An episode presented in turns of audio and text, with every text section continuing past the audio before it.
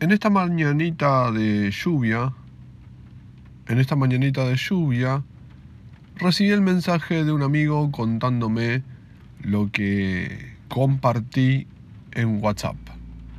Compartí una página del test de Raven, o como se escriba, que es un test de matrices progresivas que sirve para medir la inteligencia de las personas.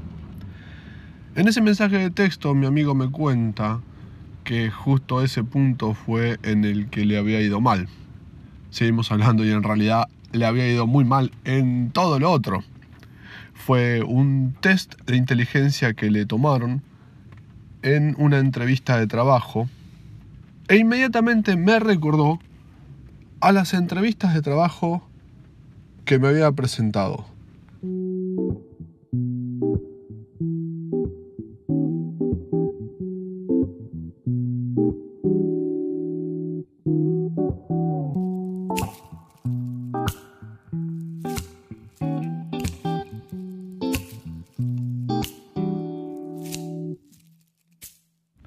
Por esa época, por el año 2001, la búsqueda de trabajo era frenética. Todo el tiempo enviando currículums por internet, visitando estos sitios que ofrecen trabajo, en los cuales podés encontrar un trabajo digno supuestamente. Y mandás y mandás y mandás y mandás y cada ahí, cada tanto encontrás una respuesta y te mandás nomás.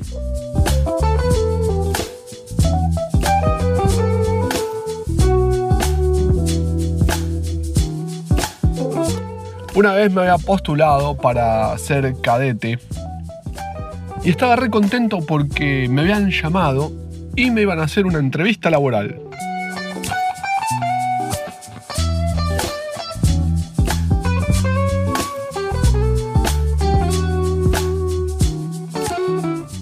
Impecable.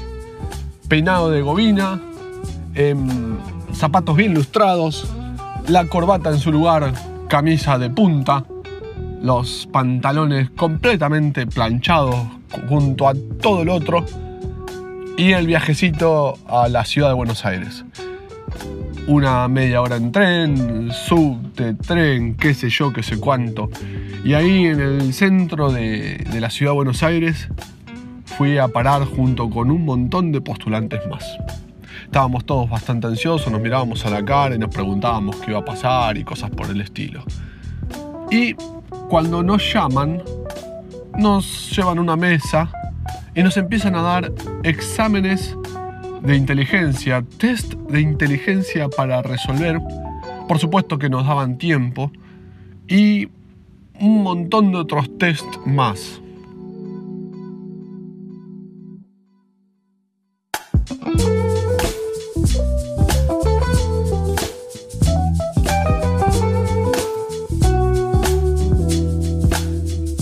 Entre esos estaba el hombre bajo la lluvia, dibujar a una persona y contar una historia.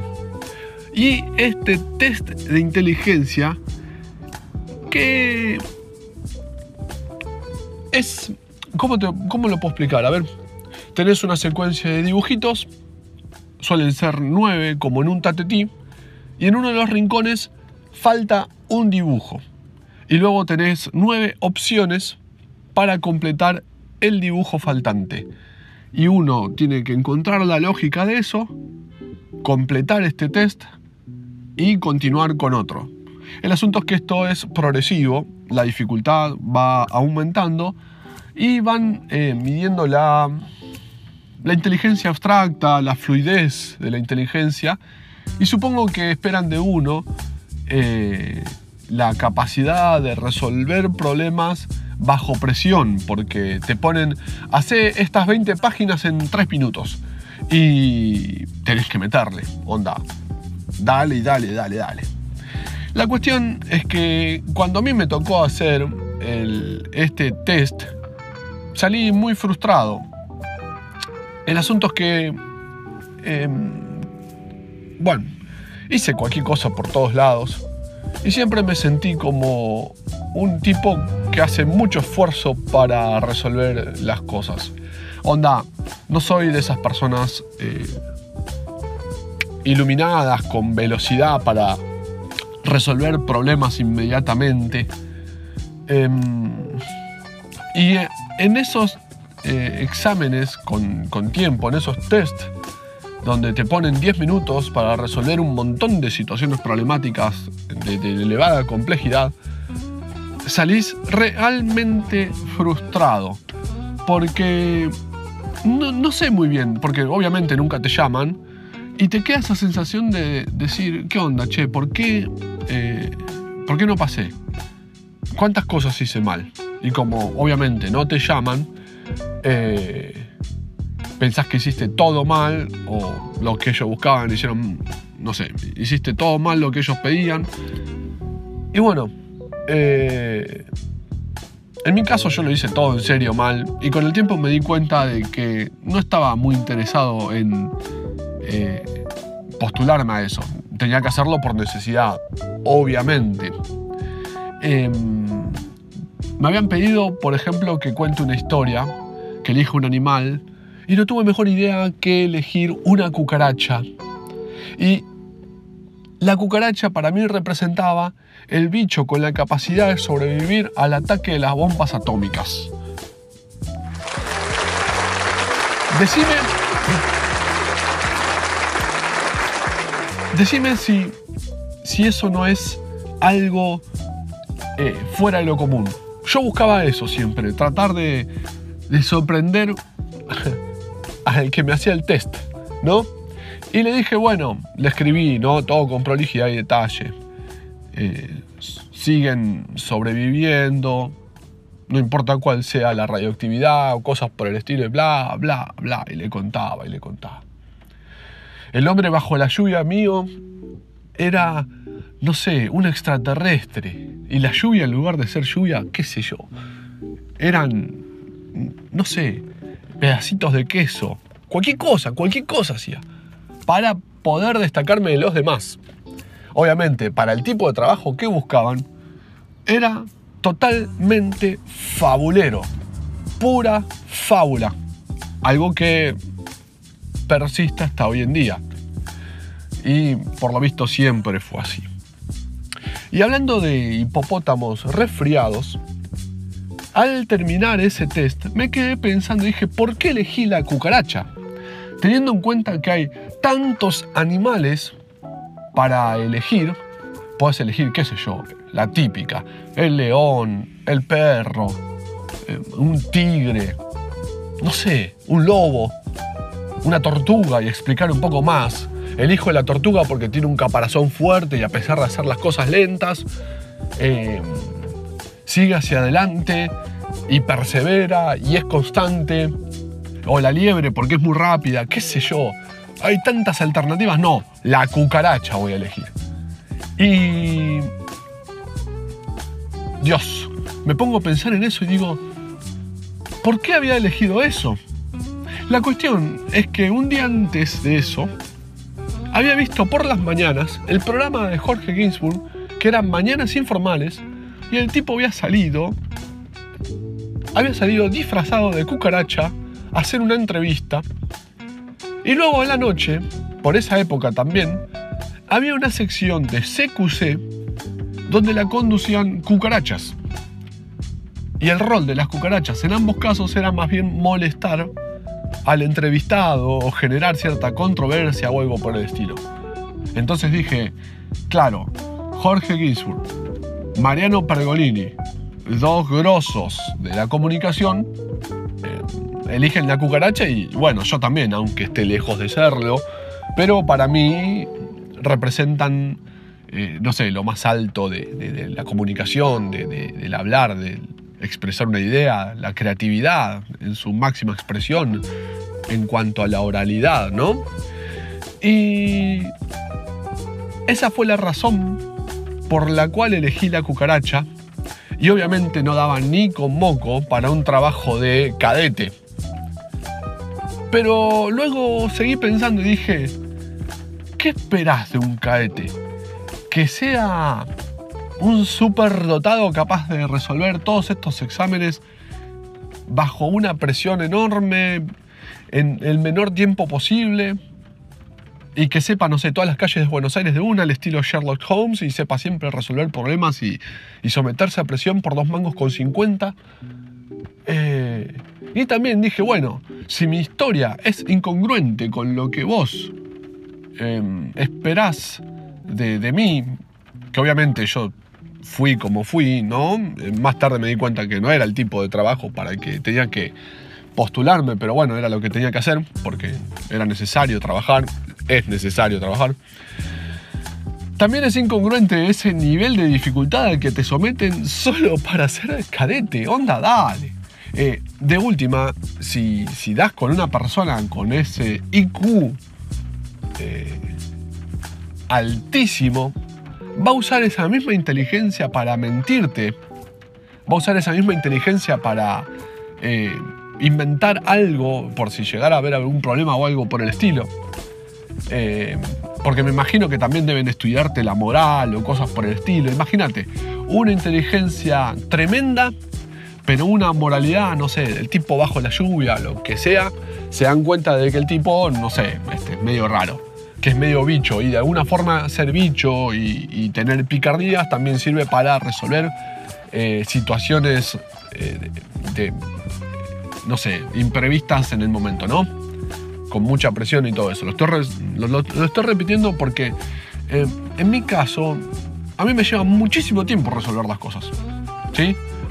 Y no, definitivamente no soy para ese tipo de trabajos.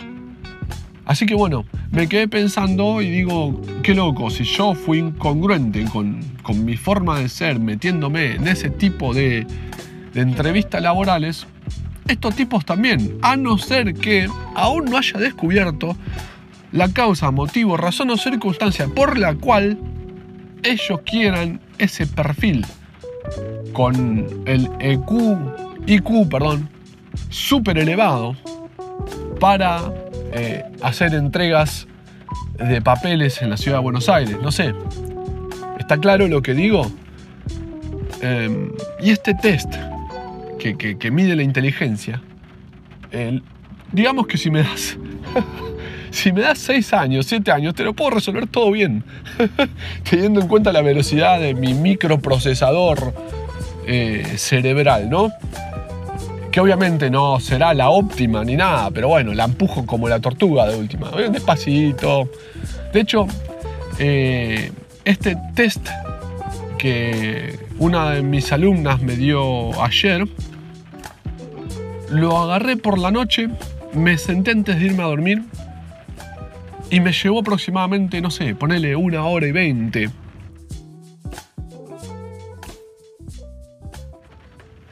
Saco el tema en cartón. Quería sacar el tema. Me habrá llevado una hora y veinte poder resolverlo y cuando lo resolví me dio una satisfacción. Fue re lindo. Obviamente esta mañana lo comparto con ella y me da el ok diciéndome sí, ese es el resultado. Y me quedé pensando como diciendo eh, cuáles son las inteligencias que esperan en la ciudad de Buenos Aires para ser cadete, ¿no? De las ocho inteligencias conocidas hasta el momento, según ciertas teorías, ¿qué es lo que esperás, no? ¿Y qué es lo que se espera para cada persona, cada lugar de trabajo, cada cosa de la vida? Y bueno, era eso. Y cuando mi amigo me cuenta eso, un tipo al que también estimo mucho, ¿no? Em, y sé muy bien que, es brillante, que también es inteligente, ahí me sentí un poco más tranqui porque, bueno, definitivamente nos pasa a todos eso de, la frustración ante estos test eh, de inteligencia, ¿no? Y él también, lo primero que me dijo por mensaje de texto fue justamente eso, ¿no? Ese y todos los demás test que hice en una entrevista laboral me dio muy mal y no pude evitar contarle lo que te estoy contando ahora, que me pasó justamente lo mismo. Y, y soy como el capítulo este de Lisa Simpson, que empieza a sentir que no es inteligente por los genes que comparte con su familia y luego de un par de días descubre que un problema en una caja de cereales era, era fácil. Lo que pasa que ella tal vez no estaba en, sus mejores condiciones para, para resolverlo. O tal vez no era el test para que ella se luzca, ¿no? Eh, re que quiero decirles que tengo una inteligencia aún por descubrir, una super inteligencia, y no está siendo considerada. Pero acá va este mensaje para estos hijos de remil puta. Uy, se me salió. Estos hijos de remil puta. Ahí está. Que, no sé, te, te, mandan esos test. Nunca te dicen nada. Ni siquiera te llaman. Y te dejan ahí. Eh, rumiando la causa, motivo, razón o circunstancia por la cual no fuiste selecto, no formaste parte de ese eh, tipo, de ese perfil especialista para la entrega de, trámites a domicilio en, la ciudad de Buenos Aires. Así que bueno, en esta mañanita de lluvia acá en el auto, eh, te dejo un saludo y podés escuchar el resto de los em, podcasts que dejé acá. Y contame si te gustan o no, qué sé yo. Eh, te dejo un abrazo. Nos vemos.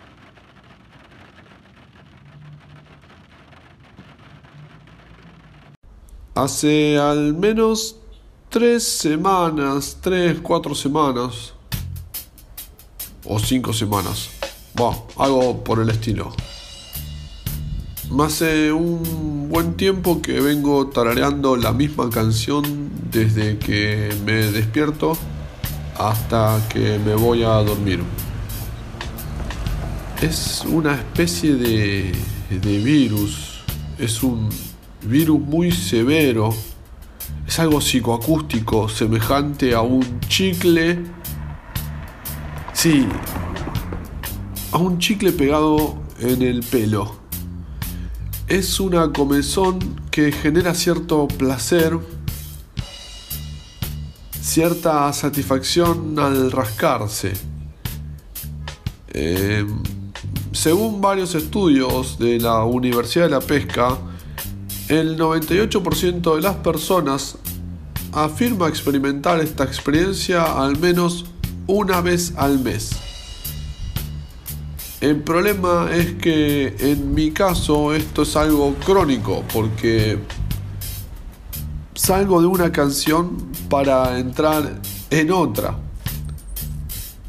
Es así como hoy decidí buscar la cura a este extraño síntoma.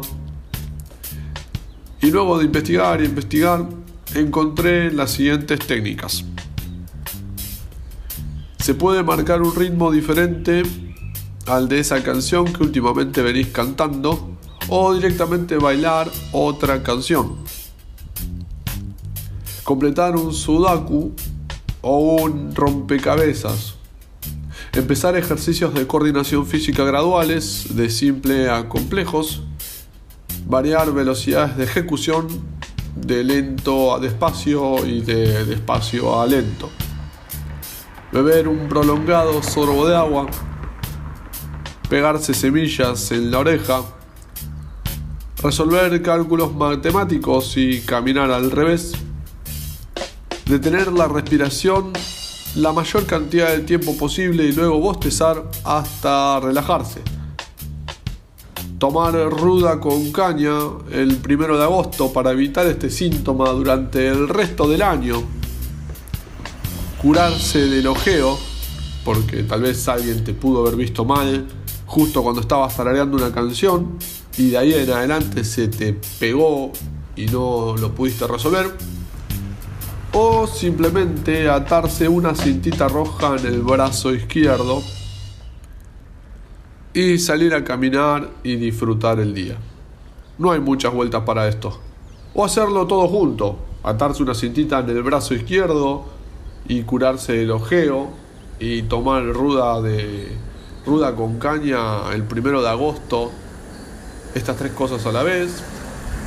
Mientras eh, detenés la respiración la mayor cantidad de tiempo posible y bostezás y luego te tomás otro traguito de caña con ruda.